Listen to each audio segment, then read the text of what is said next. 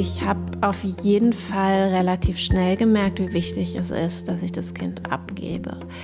Und habe auch relativ schnell für deutsche Verhältnisse abgestillt. Und ich habe schon relativ früh im Verhältnis, würde ich sagen, zu anderen Müttern das Kind abgegeben, also auch über Nacht und so. Und äh, ja, das war aber auch einfach bitter nötig. Also anders hätte ich es nicht geschafft. Hallo und willkommen zu Warum so still, dem Podcast übers Introvertiertsein von Bremen 2 in der ARD Audiothek. Ich bin Esther Wilbrand, ich bin Journalistin und ich bin introvertiert. Das auszusprechen fällt mir ehrlich gesagt gar nicht so leicht. Bis vor kurzem war ich mir darüber nämlich noch gar nicht richtig klar. Also ich habe schon immer gemerkt, dass ich zum Beispiel relativ schnell müde werde, wenn ich viele Leute um mich habe und ich wusste natürlich auch, dass es introvertierte und extravertierte Menschen gibt, klar. Aber die Punkte verbunden und begriffen, dass das ja auf mich zutrifft, das habe ich, wie gesagt, erst vor ein paar Jahren. Und das war dann richtig so, aha, ach so. Also zu verstehen, warum mein Leben so ist, wie es ist dass Introversion keine Abweichung von der Norm ist und kein Defizit und zu sehen, dass wir Intros überall und viele sind, das fühlt sich einfach total gut an, finde ich. Und das macht Mut, den ich gerne an andere Intros weitergeben möchte. Und deshalb starte ich diesen Podcast. Ich finde es total spannend, mit anderen Menschen darüber zu sprechen, wie sich die Introvertiertheit in ihrem Leben bemerkbar macht. Manche meiner Gäste sind prominent, andere sind Menschen wie du und ich. Die einen bleiben vielleicht lieber im Hintergrund, die anderen stehen total gerne im Rampenlicht. Aber alle meine Gäste sind genau wie ich neugierig auf die Welt. Es ist für uns halt einfach alles eine Frage der Balance. Und jede Folge von Warum so still hat ein anderes Thema. Diesmal geht's um Familienleben mit introvertierten Kindern und Eltern. Ich weiß noch, dass ich als Kind am liebsten den ganzen Tag in meinem Zimmer sitzen und lesen wollte und vielleicht noch den Kater streicheln oder Musik hören und in die Wolken gucken. Das kam aber nicht immer und nicht bei allen so gut an. Und so ähnlich ging es auch Eva Lohmann. Die habt ihr eben schon kurz gehört. Sie ist Autorin und bekannt geworden mit ihrem Bestseller Acht Wochen verrückt, ein Buch über ihren Aufenthalt in einer psychosomatischen Klinik. Auch Eva war mal ein introvertiertes Kind. Jetzt ist sie eine introvertierte Mutter mit einem eher extravertierten Kind. Und wie sich das anfühlt und was es fürs Familienleben bedeutet, darüber hat sie auch ein Buch geschrieben. Das heißt so schön still und da habe ich noch mal so viel Neues gelernt, dass ich gedacht habe, mit der Frau muss ich sprechen. Ich durfte sie in ihrer Wohnung in Hamburg besuchen und unser Gespräch, das hört ihr jetzt. Viel Spaß. Hallo Eva, schön, dass ich da sein darf. Hallo Esther. Wir sitzen jetzt hier an deinem großen Esstisch, wo normalerweise ähm, wahrscheinlich ein bisschen mehr Action ist, wenn deine Tochter da ist. Die ist jetzt gerade nicht hier. Und du sagst von dir selber, dass du gerne introvertiert bist. Was gefällt dir denn daran besonders? Also ich sag mal, wenn ich mir jetzt das aussuchen würde, nochmal von vorne, würde ich wahrscheinlich auch wieder Introvertiertheit wählen und nicht unbedingt Extrovertiertheit. Vielleicht nicht in so einer ganz starken Ausprägung, weil das wirklich anstrengend ist. Aber ja, ich glaube schon, dass mit der Introvertiertheit schon äh, viele interessante Eigenschaften einhergehen. Und ähm, ich glaube zum Beispiel, dass ich nur Autorin geworden bin und so eine gute Autorin, weil, äh, weil ich einfach sehr ähm, oft in meinem Leben still daneben stehe und beobachte und zugucke und das den Blick schärft für Dinge und äh, ich deswegen äh, Dinge ganz gut beschreiben kann. Insofern, das ist zum Beispiel was, was ich mag am Introvertiertsein. Und man sieht hier überall die Spuren deiner Tochter. Also man sieht die Fotos und die Bilder, die sie gemalt hat. Aber jetzt gerade ist sie im Kindergarten. Geht sie gerne in den Kindergarten? Oh, war ja. Es gibt, glaube ich, solche und solche Tage. Es, äh, es ist manchmal katastrophal und manchmal wunderbar einfach. Und ich kann beides total gut nachvollziehen. Also ich äh, hatte auch einen Kindergarten, in dem ich es katastrophal fand. Aber ich finde, der Kindergarten, in den sie geht, der ist wirklich klein und süß und sehr zugewandt. Und ähm, ich kann natürlich verstehen, dass es Tage gibt, wo man keine Lust hat, aber eigentlich ist es da ganz schön und manchmal sieht sie das auch so und dann geht sie auch gerne hin. Ja, wo du das sagst, ne, katastrophale Kindergärten. Also ich kann mich erinnern, dass ich im Kindergarten auch richtig gelitten habe. Ich wollte sowieso, also mein Kindergarten war auch nicht schön, aber ich wollte sowieso nicht gerne den ganzen Tag mit so vielen Kindern zusammen sein und schon gar nicht so auf Kommando und auf Knopfdruck. Und ähm, du hast dafür ein ganz schönes Bild gefunden, wie ein Reh auf einem Rockkonzert. Und wer selber nicht introvertiert ist, der kann sich das wahrscheinlich schlecht vorstellen, wie sich das anfühlt. Wie war das für dich als Kind, damals, das Reh auf dem Rockkonzert zu sein? Ja, also das ist, äh, genau, das ist so ein Bild, was beschreiben soll, dieses, ja, also so ein, wie so ein lähmendes Gefühl eigentlich, äh, dass man irgendwie in der Mitte steht. Es ist ganz viel um einen herum los an äh, Menschen, an Lautstärke, an Erwartungen, an Party eventuell. Äh, und vielleicht auch alle sind irgendwie ganz glücklich, gerade weil Party ist und man selber denkt so, ähm, oh, mir ist das alles ein bisschen zu viel und verstummt so. Ähm, das wollte ich mit diesem ähm, Bild und dieser Alliteration äh, ausdrücken. Ja.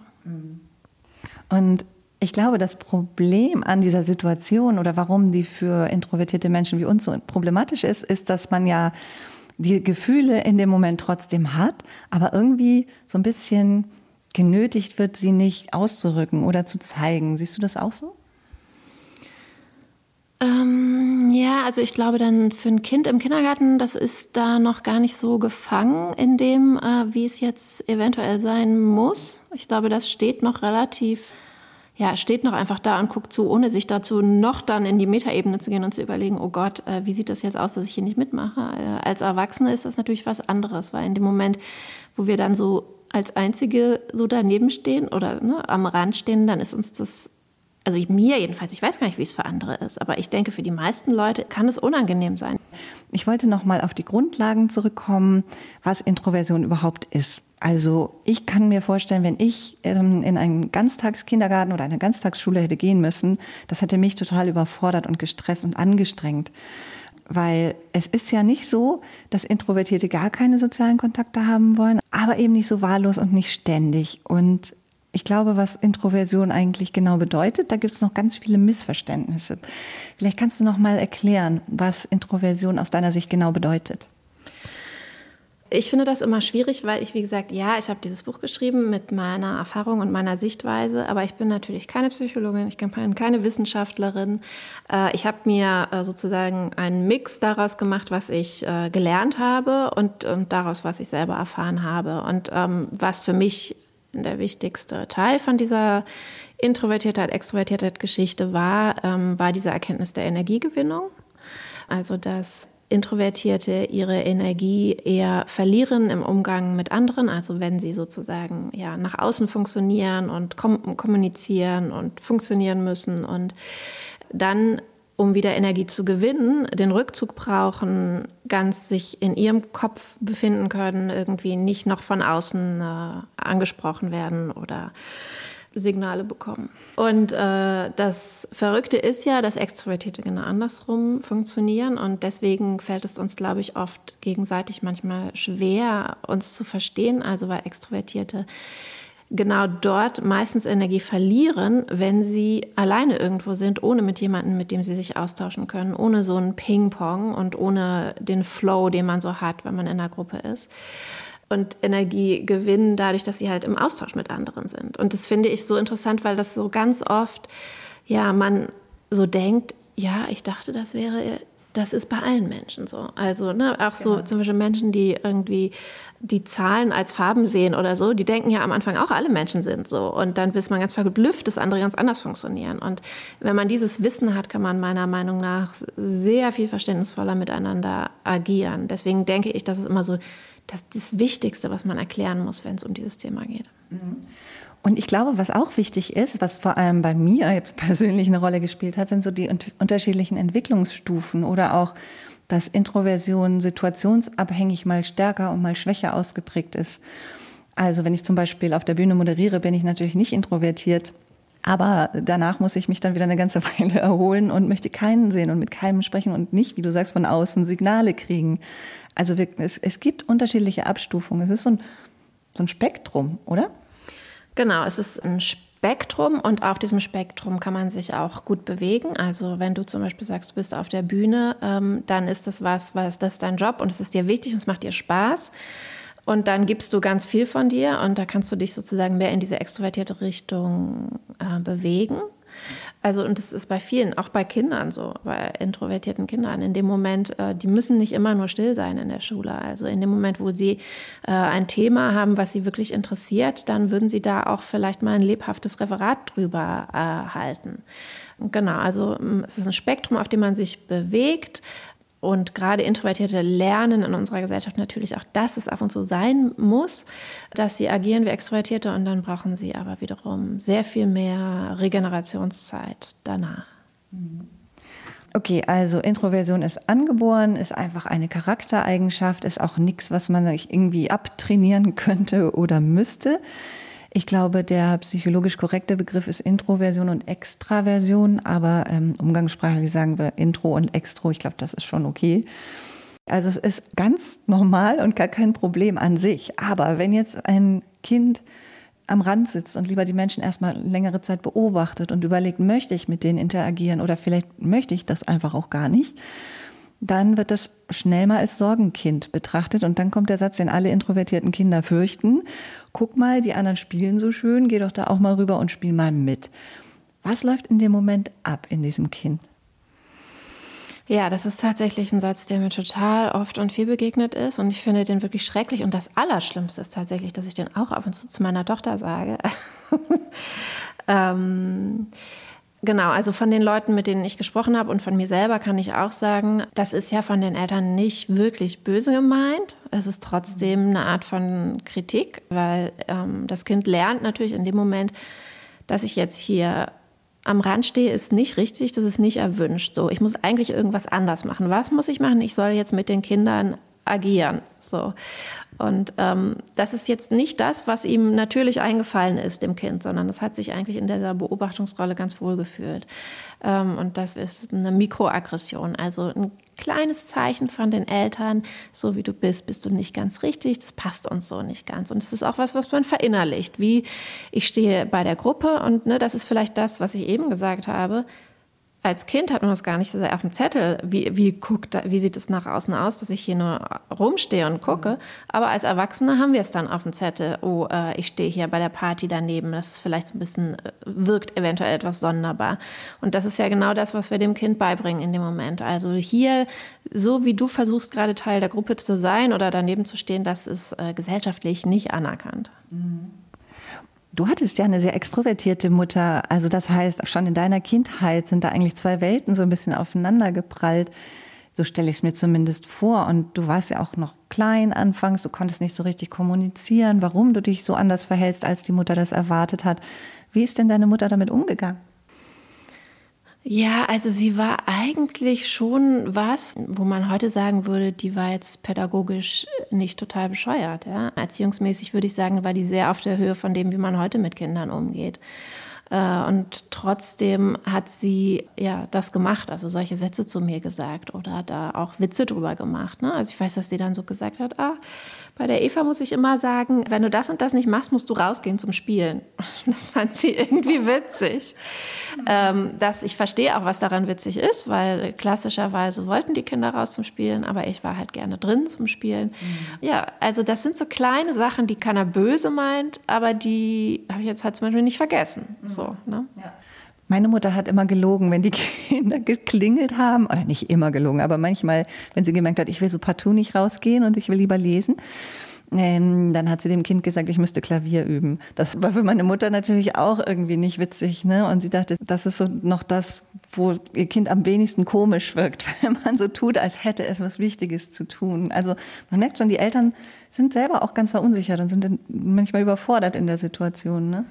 Ja, also erst denke ich auf jeden Fall, mein erster Eindruck ist dann so, das finde ich total nett, weil sie dich sozusagen verteidigt und dir sich eine Geschichte für dich ausdenkt. Und sie könnte ja auch zu dir sagen, jetzt komm doch endlich mal aus deinem Schneckenhaus und spiel mit denen. Hier stehen ganz viele, warum machst du das nicht? Deswegen finde ich das eigentlich sehr rührend. Mm, wenn man noch einen Schritt weiter denken würde, ist es ja schon so, dass sie trotzdem auch etwas erfunden hat, sozusagen, um dich zu decken, womit du dann gelernt hast, wenn ich alleine in meine Ruhe haben will, das darf ich nicht sagen, sondern ich muss mir eine Lüge ausdenken. Das heißt, natürlich wäre es wahrscheinlich noch schöner gewesen, wenn sie gesagt hätte, nö, die hat keine Lust, die liest was. So. Ja. Ja, aber das, das glaube ich, ist auch so ein, so ein bisschen so ein Thema bei Introversion. Man muss sich die Sachen auch trauen zu, zu sagen oder zu zeigen oder sich den Raum zu nehmen und das zuzulassen. Und ja, in so einer Situation ist es dann für so ein Kind nicht so einfach, Selbstvertrauen aufzubauen. Aber andererseits, wie du schon sagst, die Mutter will dich schützen, sie will dich bestmöglich aufs Leben vorbereiten.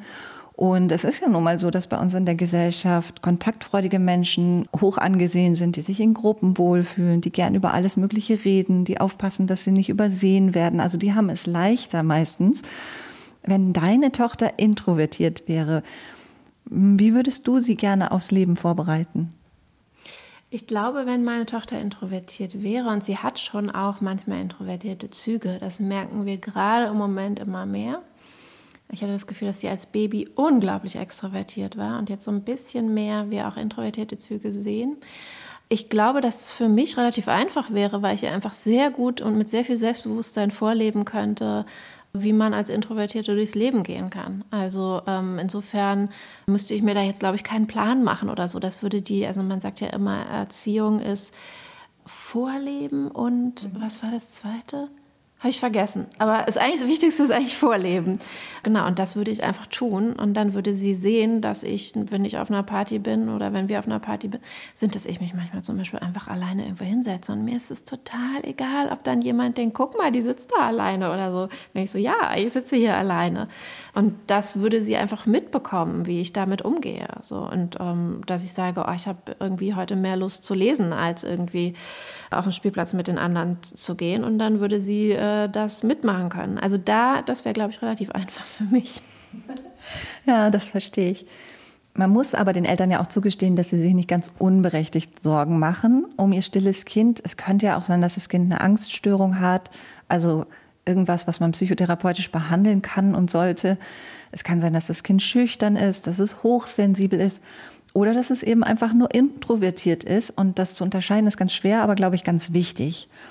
Ich habe dazu die Psychologin Veronika Barmann befragt, ob sie mal die Unterschiede aufdröseln kann und vielleicht auch gleich noch einen Tipp dazu hat, wie man das erkennt. Ich glaube nämlich, das beschäftigt wirklich viele Eltern. Sie arbeitet als Verhaltenstherapeutin in Bremen und sie hat das hier dazu gesagt. Also es wird alles in einen Topf geworfen. Introversion wird in den Topf geworfen mit Schüchternheit, wird in einen Topf geworfen mit sozialer Angst beziehungsweise auch oft sozialer Phobie. Und das sind natürlich alles nicht dieselben Konzepte. Ne? Ich kann zum Beispiel introvertiert sein, muss aber gar nicht dabei sehr schüchtern sein. Ne? Aber ich kann zum Beispiel auch extrovertiert sein, trotzdem eine soziale Phobie haben. Das widerspricht sich überhaupt nicht. Und ähm, es ist schwierig, die Begriffe auseinanderzuhalten. Und ja, so ein bisschen müsste man halt nach den Auswirkungen schauen. Ne? Also wenn ein Kind zum Beispiel hochsensibel ist, dann würde sich diese Zurückgezogenheit eben auch in anderen Bereichen zeigen. Dann hat es ja eine hohe Sensitivität oder eine niedrige Reizschwelle, sagen wir mal. Und dann wären zum Beispiel auch laute Geräusche sehr unangenehm. Dann wäre es ja zurückgezogen einfach eher aus dem Grund, weil eben andere Menschen ja, Reize produzieren im Grunde. Ne? Sie reden, sie riechen, sie, was weiß ich, stellen Anforderungen an einen. Und das wird von hochsensiblen Kindern schon als aversiv auch empfunden. Und jetzt bei einer sozialen Angst ist es ja so, dass auch ein Leidensdruck einfach besteht. Ne? Ich kann auch extrovertiert sein und kann eben aufgrund der Angst daran gehindert werden, mit anderen Menschen zusammenzukommen und zu kommunizieren, obwohl ich das sehr gern würde. Und auch als introvertierter Mensch hat man gerne Freunde, tauscht sich aus, nur eben nicht so intensiv, nicht so lange. Und da muss man eben die Kinder dann ganz genau fragen, wie geht's dir dabei? Ähm, ist das unangenehm? Was genau ist daran unangenehm? Einfach ermöglichen auch, dass sie, wenn sie einfach länger für Freundschaften brauchen, dass sie die schließen können, indem man eben vielleicht so Treffen macht, wo sie mit anderen Kindern spielen können, aber nicht müssen. Genau, das ist nicht leicht, das zu unterscheiden und es macht natürlich Sinn, das herauszufinden, weil wenn es zum Beispiel soziale Ängste sind, dann sollte man die auch behandeln und die sind auch bei Kindern gut behandelbar. Hast du dich jemals gefragt, ob irgendwas davon außer der Introvertiertheit auf dich zutrifft? Also warst du selber vielleicht bei dir auch manchmal unsicher oder verwirrt? Also, dass ich nicht wirklich schüchtern bin, wusste ich eigentlich. Ja, ich, es ist wirklich ein schwieriger Mix. Also sehr viel mehr Introvertierte sind gleichzeitig auch eher hochsensibel. Also sie sagt ja, fragt das Kind. Ähm, Und trotzdem wird es, glaube ich, sehr schwierig sein, das auseinanderzulösen, weil ich sogar, wenn ich mich selber frage, schon oft nicht weiß, hat das jetzt Anteile der Introversion oder hat es eher Anteile der Hochsensibilität zum Beispiel. Also es finde ich ist eine schwierige Gemengelage und ich bin da auch immer so ein bisschen vorsichtig, was zu sagen, weil das mir zu sehr in diesen wissenschaftlichen Bereich reingeht. Genau, das ist ja auch nicht dein Bereich. Du bist ja Autorin und das sollst du ja auch sein. Veronika Barmann hat übrigens auch erzählt, das fand ich interessant, dass sie mit ihren Kindern beim Fahrradfahren geübt hat, ganz laut Nein zu rufen. Einfach damit es denen dann nicht mehr so schwer fällt, wenn sie es mal brauchen. Hätte dir das auch geholfen in deiner Kindheit? Also dieses Nein sagen üben hat ja was damit zu tun, Selbstbewusstsein zu zeigen. Und äh, es gibt durchaus viele Introvertierte, und da zähle ich mich auch dazu, die sehr selbstbewusst sind. Interessanterweise, ja, was ich so dazu recherchiert habe, liegt das oft daran, dass Introvertierte eben dadurch, dass sie sich nicht so viel mit anderen austauschen, also wenn sie jetzt ein Thema äh, beackern oder sich dazu Gedanken machen, vertiefen die sich ganz doll in ihre eigene Recherche und in ihren eigenen Kopf und überlegen, wie stehe ich dazu, wie sehe ich das Thema und so weiter. Und dann kommen die eigentlich mit einer fertigen Meinung raus. Und die wiederum ist relativ gefestigt gegenüber anderen dann, weil die so lange gereift ist. Und Extrovertierte eventuell manchmal eher dazu neigen, ihre Meinung sich zu bilden im Austausch und die dann noch währenddessen zu formen. Weswegen es auch unter anderem dazu kommen kann, dass Introvertierte ja sogar fast als arrogant manchmal wirken können, wobei das auch noch natürlich auch mit was zu tun hat, dass sie einfach ein bisschen weniger reden eventuell. Also ich finde grundsätzlich ist die Stopprufenübung äh, mega, glaube ich, für jedes Kind. Es ist jetzt nicht so, dass ich sagen würde, das hätte ich unbedingt gebraucht. Ich glaube, introvertierte Menschen werden oft unterschätzt und auch als passiv wahrgenommen. Und da würde ich sagen, kommen wir doch mal zu unserer Rubrik das Klischee. Ich hole das mal aus der Schublade und mal sehen, was du dazu sagst. Schublade auf. Extrovertierte Menschen sind mutiger als introvertierte Menschen. Was sagst du dazu? Ja, also da wäre es auf jeden Fall interessant, auch nochmal die Psychologin zu fragen. Ähm, und auch, wie man Mut definiert wahrscheinlich, oder? Auch wie man Mut definiert, ja, das stimmt. Also ich habe ja schon gesagt, dass äh, wenn Introvertierten etwas wirklich wichtig ist, dass sie den Mut dann schon gut aufbringen können. Ich berichte aber auch in dem Buch von diesen Versuchen von introvertierten Fischen. genau, also es gibt auf jeden Fall so Theorien, die halt einfach besagen, dass sogar in Fischschwärmen es Anzeichen gibt für introvertierte und extrovertierte Eigenschaften bei den Fischen. Und da ähm, haben sie halt so Versuche gemacht, die halt einfach gezeigt haben, äh, okay, was ist jetzt wichtiger für einen Fisch, introvertierte oder extrovertierte Anzeichen zu haben. Und da haben sie einfach herausgefunden, dass beides wichtig ist, weil es gibt Fische, die ähm, eher dazu neigen, sich zu verstecken, dafür aber weniger Nahrung finden. Und dann gibt es Fische, die sehr mutig sind, dafür aber schneller gefressen werden. Und das äh, fand ich einen ganz äh, witzigen Versuch, den beschreibe ich im Buch ein bisschen ähm, detaillierter. Aber das finde ich zeigt auch ganz gut überhaupt, dass beides eine Berechtigung hat, auch beim Menschen. Ja, das glaube ich auch. Und ich glaube, dass introvertierte Menschen, kleine oder große, ganz egal, wenn es darauf ankommt, durchaus mutig sein können, ähm, aber eben genau abwägen. Ist es jetzt wichtig, lohnt, es, lohnt sich der Einsatz? Okay, dann machen wir die Klischee-Schublade wieder zu. Und also wir haben schon darüber gesprochen, dass der Kontakt mit anderen Menschen uns tendenziell eher Energie entzieht und das Alleine sein unsere Energie eher auflädt. Und das hat auch nichts damit zu tun, ob man die Menschen mag oder nicht. Das betrifft auch Menschen, die man gerne mag, die man gerne um sich hat. Also man kann als introvertierter Mensch auch einen schönen Abend zu Hause mit Netflix und Pizza und den besten Freundinnen kann man genießen.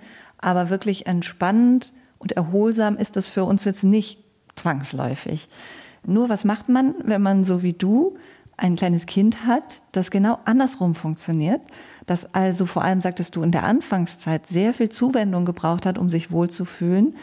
Erinnerst du dich daran, wie dir zum ersten Mal bewusst geworden ist, holla, meine Tochter und ich, wir sind so krass unterschiedlich, das wird für uns beide eine besondere Herausforderung werden? Naja, also dass ich so gemerkt habe, dass sie anders war, habe ich ja schon gemerkt, als sie ein Baby war. Da ist sie wirklich in der Krabbelgruppe diejenige gewesen, die einfach ihre Mutter hinter sich gelassen hat und einfach in die Mitte gekrabbelt ist und da Party gemacht hat. Das ist so eine Mischform, weil ich glaube, dieses introvertiert sein als Mutter, aber grundsätzlich Mutter sein, da guckt einfach jede Mutter sich nochmal um und denkt so, oh, okay, also das ist so krass damit habe ich nicht gerechnet. Und hoffentlich auch jeder Vater. Insofern äh, kann ich da nicht so richtig so einen Punkt benennen, aber mir ist es eigentlich von Jahr zu Jahr krasser aufgefallen, wobei ich auch sagen muss, dass dann wirklich mein Energiepegel von Jahr zu Jahr einfach gesunken ist. Mhm. Also diese Erschöpfung aus dieser Baby- und Kleinkindzeit, in der man ja auch das Kind noch nicht in die Kita gibt. Äh, also jedenfalls sie, meine Tochter war dann erst in der Kita, als sie eins war. Ich habe das Gefühl, dass ich das heute noch verarbeiten muss. Also alles, aber auch Schlafmangel und so. Also wie gesagt, das mischt sich so ein bisschen in dieses Muttersein.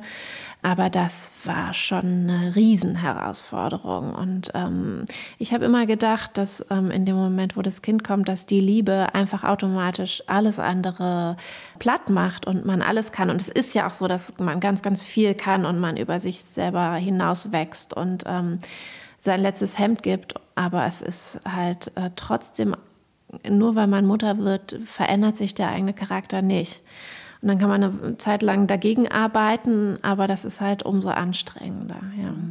Du hast dafür auch wieder so ein schönes Bild gefunden in deinem Buch. Du hast geschrieben, als introvertierte Mutter eine extrovertierte Tochter zu haben, ist wie ein Fass ohne Boden, in das man Liebe hineinschüttet und schüttet und irgendwann selbst ganz leer ist, aber das Kind ist noch lange nicht satt. Wie lange ging das gut für dich? Was heißt gut? Wie lange ging es gut? Es ging überhaupt nicht gut. Das war von Anfang an eine Katastrophe. Sagen wir, wie lange hast du das durchgehalten? Ja, also ich habe auf jeden Fall relativ schnell gemerkt, wie wichtig es ist, dass ich das Kind abgebe und habe auch relativ schnell für deutsche Verhältnisse abgestillt und hatte immer darauf geachtet, dass der Vater das Kind sozusagen auch 50 Prozent der Zeit hat, so dass sie komplett auch sozusagen ihn als Bezugsperson hat. Und ich weiß, dass ich das erste Mal, da war sie fünf Monate alt, äh, sie mit ihm zusammen dann ins Wochenende geschickt habe. Für einen Tag und eine Nacht und dann ist er am nächsten Tag wiedergekommen. Ja, also ich habe schon relativ früh im Verhältnis, würde ich sagen, zu anderen Müttern das Kind abgegeben, also auch über Nacht und so. Und äh, ja, das war aber auch einfach bitter nötig. Also anders hätte ich es nicht geschafft.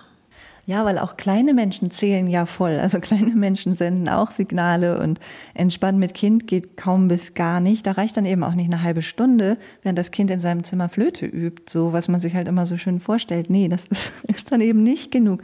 Und sich das selber einzugestehen, ist ja schon schwer genug, aber man muss seine Bedürfnisse ja auch gegenüber den anderen dann so ein bisschen verteidigen hat das auch dazu beigetragen, dass diese Zeit besonders anstrengend war, dass man immer wieder sagen muss, aber ich brauche das jetzt und kann ich jetzt auch keine Kompromisse mehr eingehen? Ja, also ich glaube, man braucht da schon ein großes Selbstbewusstsein für und vielleicht auch einen großen Leidensdruck selber, um das dann durchzusetzen. Ne? Also wenn ich nicht mehr kann, dann kann ich einfach nicht mehr. Dann äh, irgendwann muss ich das durchsetzen. Aber schwer ist es auf jeden Fall und es gibt auch immer wieder den Punkt, auch heute noch für mich, obwohl ich da schon selbstbewusst mit umgehe, trotzdem hinterfrage auch ich total oft noch, was brauche ich jetzt wirklich? Wie viel Selbstfürsorge muss ich hier einbauen? Und wo ist es jetzt schon, ist das jetzt schon egoistisch? Und wo ist jetzt die Grenze zwischen meinen Bedürfnissen und den Bedürfnissen meines Kindes? Ähm, und die ist aber auch einfach variabel, je nach Energielevel von mir und auch von ihr. Also manchmal denke ich so, das kann sie jetzt ganz gut ab. Und man, manchmal denke ich so, nee, das braucht sie jetzt, das geht nicht anders. So. Mhm. Aber ich glaube, dass die allermeisten Mütter am Ende natürlich schon noch ein bisschen mehr auf ihr Kind gucken als auf sich. Und trotzdem ist natürlich die ganz, ganz wichtige Botschaft auch von dem Buch, dass wenn man nicht zwischendurch auch auf sich guckt, dass man dann dem Kind irgendwann äh, gar nicht helfen kann, weil man sonst komplett zusammengeklappt ist. Das heißt, Selbstfürsorge ist super wichtig und ist ähm, im Endeffekt auch ein Teil Vorsorge dafür, dass ich länger für mein Kind da sein kann. Das erinnert mich so ein bisschen ans Flugzeug. Man soll sich selber die Sauerstoffmaske aufsetzen, bevor man sie dem Kind aufsetzt. Ne? Ich habe dazu auch noch mal die Psychologin befragt. Hören wir noch mal kurz. Das eine sind ja die Anforderungen, die die Kinder an einen stellen und das andere sind ja die Anforderungen, die Kinder an sich im Sozialgefüge so mit sich bringen. Ich denke da an das 62. Adventsbacken zum Beispiel, was man im Jahr hinter sich bringen muss. Elternabende, irgendwelche Feierlichkeiten, äh, Eingewöhnungszeit, Ausgewöhnungszeit, was weiß ich, was man alles mit Kindern mitmacht. Also ähm, es gibt ja, mag ja Leute geben, die dann zu so einer Adventsveranstaltung gehen und das als wahnsinnig nett empfinden und ähm, da Gespräche führen, die, durch die sie Kraft schöpfen. Und das ist bei introvertierten Menschen in der Regel nicht so.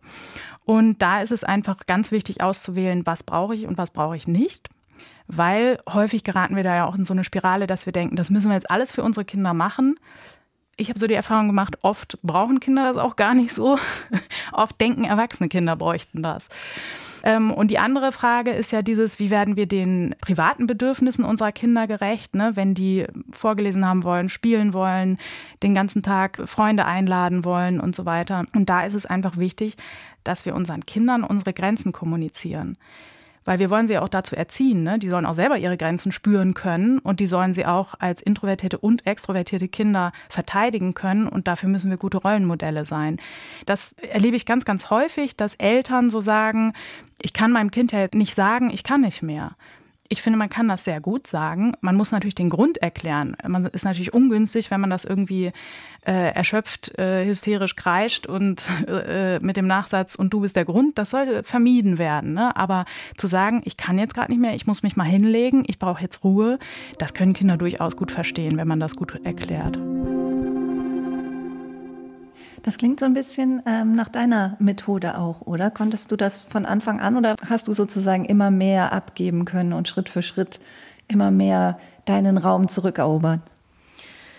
Ähm, ich glaube, in der Theorie konnte ich das von Anfang an durchsetzen, musste ich das Stück für Stück. Ich finde es auch total wichtig, dem Kind sagen zu können, ich kann nicht mehr. Gerade in meiner Generation, ich bin jetzt 40 Jahre alt mm, und der Vater des Kindes ist 45, so wie wir noch erzogen worden sind, hatten wir ganz, ganz oft Mütter, vor allen Dingen Mütter, die niemals gesagt hätten, ich kann nicht mehr, sondern die immer alles gegeben haben. So. Und das haben wir gelernt und deswegen denken wir heute das auch noch so oft, dass wir immer alles geben müssen das wiederum geben wir dann unseren Kindern weiter. Und das ist halt was, was ich eigentlich nicht möchte. Also insofern finde ich, äh, dass das Kind sehr gut ab und zu sehen kann, dass die Eltern sagen, ich kann jetzt nicht mehr. Ich bin kein Übermensch. Und es ist auch ein Sprichwort, das wir gegenseitig uns oft sagen, wenn der eine sagt, ich kann das nicht oder ich kann nicht mehr oder ich habe das nicht geschafft oder so, dann sagen wir immer so, ja, keiner ist ein Supermann. Und das sagt sie jetzt auch in letzter Zeit öfter. Und das finde ich total gut, weil man einfach sich nochmal sagt, ja, geht halt eben nicht alles.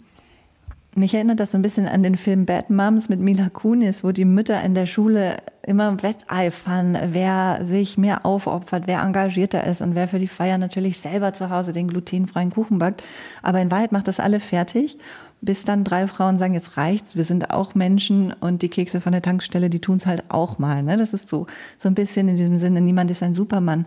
Und du bist in deinem Buch auch genauso krass ehrlich, nur dass das eben kein Film ist, sondern das ist dein echtes Leben, das du da beschreibst.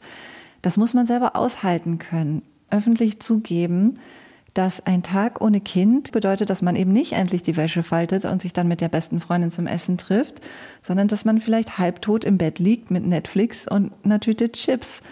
Das ist ja auch irgendwie schambesetzt. Ist dir das nicht schwer gefallen, dich so zu öffnen und es so weiterzugeben? Nein. Seit ich schreibe für Geld, weiß ich, dass eine meiner größten Stärken in diesem Schreiben ist, ehrlich zu sein. Und es ist auch tatsächlich mein größtes Interesse. Ich hatte schon oft irgendwie so den Gedanken, okay, was kann, ist jetzt mein kleiner Teil, den ich dieser Welt sozusagen, die Welt so ein bisschen besser machen kann. Und das würde ich sagen, ist dieser Teil, dass ich also mich eigentlich für nichts schäme, weil ich immer denke, alles ist so menschlich. Ich bin ja kein Monster oder so, deswegen denke ich, dass andere das auch fühlen. Und ich hatte das schon in der Schule, dass äh, Freundinnen zu mir gesagt haben, oh, du sagst immer so Sachen, die denke ich, aber ich denke immer, dass nur ich die denke. Ja. und das finde ich schön und wichtig und das ist so, also dass ich Frauen vor allen Dingen wahrscheinlich, aber natürlich grundsätzlich Menschen äh, beschreiben kann, hier so und so ist das bei mir, guck mal, du bist nicht der Einzige. Ja, so ging es mir auch, als ich das Buch gelesen habe, dass ich dachte, ja, gedacht habe ich das auch schon oft. Jetzt hat es endlich mal jemand aufgeschrieben. Deine Tochter ist jetzt sechs und damit ist sie auch schon so ein bisschen selbstständiger. Sie kann sich mitteilen, sie versteht auch besser, warum Mama jetzt gerade erschöpft ist. Das hilft. Aber was auch geholfen hat, war die Trennung von deinem Mann. Und ihr teilt euch die Zeit mit dem Kind genau 50-50. Und das war so, ein, so eine Art Game Changer für dich. Wie hat das dein Leben verändert und zum Positiven verändert für dich als introvertierte Mutter? Ich glaube, es nennt sich schwedisches Modell. Das heißt, Montag, Dienstag hat er das Kind, Mittwoch, Donnerstag hat immer ich das Kind. Und dann Freitag, Samstag, Sonntag im Wechsel. Was wiederum bedeutet, dass jeder von uns alle zwei Wochen fünf Tage frei hat, also ohne Kind ist. Und das wiederum, ja, das ist halt ein Gamechanger, weil man so ganz anders äh, wieder bei sich selber ankommen kann und ähm, ich weiß nicht genau, ja, ob das allen Introvertierten geht oder was spielt auch noch dieses kreative Leben von mir mit rein. Ich erlebe das ganz oft, dass ich, nachdem ich sie eine längere Zeit hatte, dann so sehr in diesem Mama-Modus und den Versorgungs- und an was anderes denken-Modus drin bin.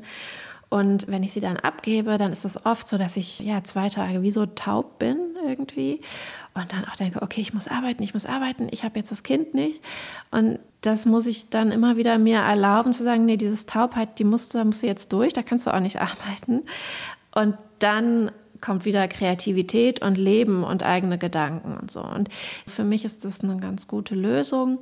Mir tut es oft leid, weil ich viele Mütter kenne, die natürlich so nicht leben und natürlich vielleicht auch nicht leben wollen. Nicht jede Mutter möchte ihr Kind fünf Tage nicht sehen. Das ist schon ganz schön krass. Und ich kenne mhm. das auch, dass wenn ich sie fünf Tage nicht gesehen habe, finde ich schon, denke ich so, jetzt wird es wirklich Zeit.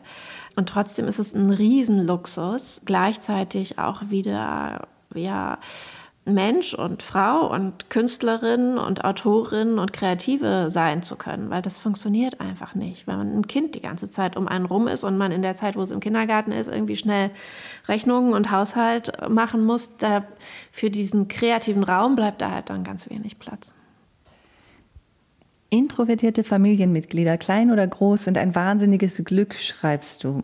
Dann leg mal los. Was sind die besonderen Stärken introvertierter Eltern und Kinder?